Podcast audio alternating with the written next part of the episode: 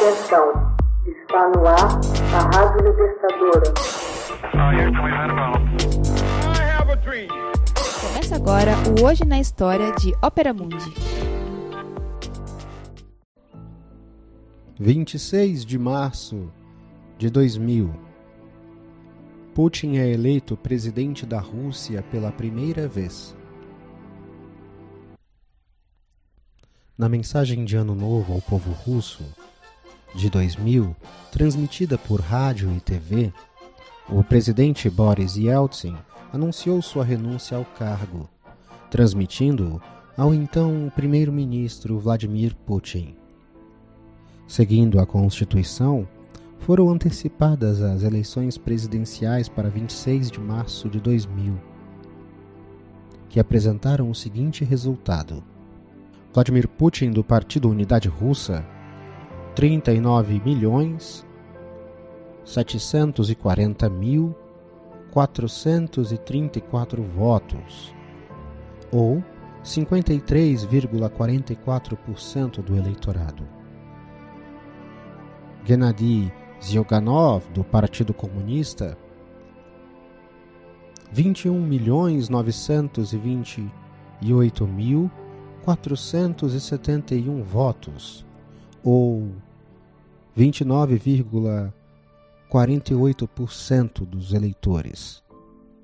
Vladimir Vladimirovich Putin, nascido em Leningrado em 7 de outubro de 1952, é o atual presidente da Rússia e já havia exercido a presidência entre 2000 e 2008, além de ter sido primeiro-ministro em duas oportunidades, entre 1999 e 2000 e de 2008 a 2012. Seu primeiro governo foi marcado por reformas políticas e econômicas, estatizações e novas tensões com os Estados Unidos e a Europa Ocidental pela mão dura contra os rebeldes chechenos e pelo resgate do nacionalismo russo, e algumas atitudes que fazem lembrar em parte o regime soviético.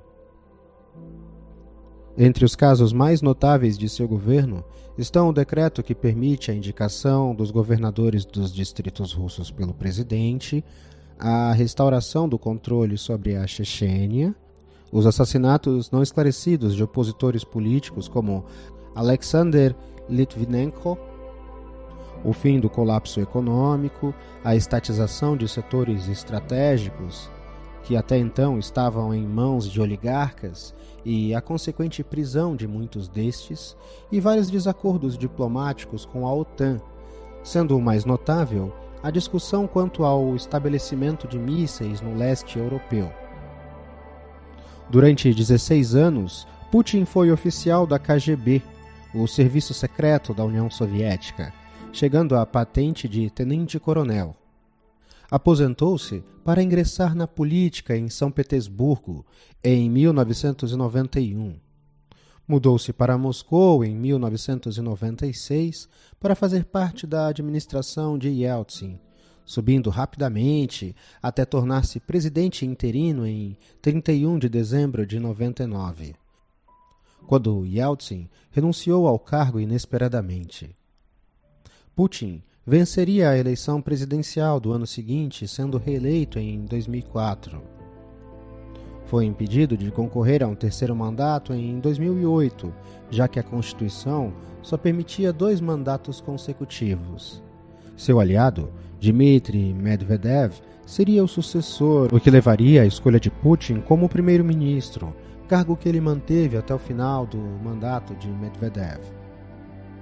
Em setembro de 2011, Putin anunciou que concorreria a um terceiro mandato nas eleições do ano seguinte, gerando protestos nas principais cidades do país.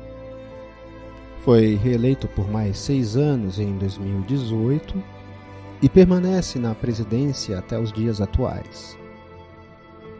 Putin é reconhecido como responsável pelo retorno da estabilidade política e do progresso econômico da Rússia, pondo fim à crise dos anos 90.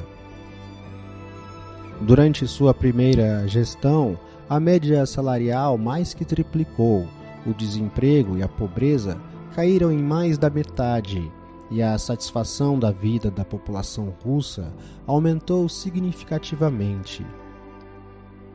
Os dois mandatos foram marcados por grande crescimento econômico, tendo o PIB crescido no período 72%. Essas conquistas foram atribuídas pelos analistas à boa gestão macroeconômica, a importantes reformas fiscais, ao aumento do fluxo de capitais, acesso ao financiamento externo de baixo custo e ao aumento de cinco vezes no preço do petróleo e do gás, os principais produtos de exportação da Rússia. A liderança de Putin goza de considerável popularidade com altas taxas de aprovação medida por pesquisas de opinião. Por outro lado, várias de suas ações têm sido caracterizadas como antidemocráticas.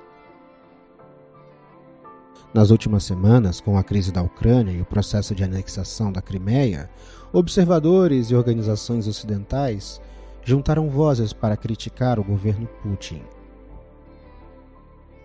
Hoje na história.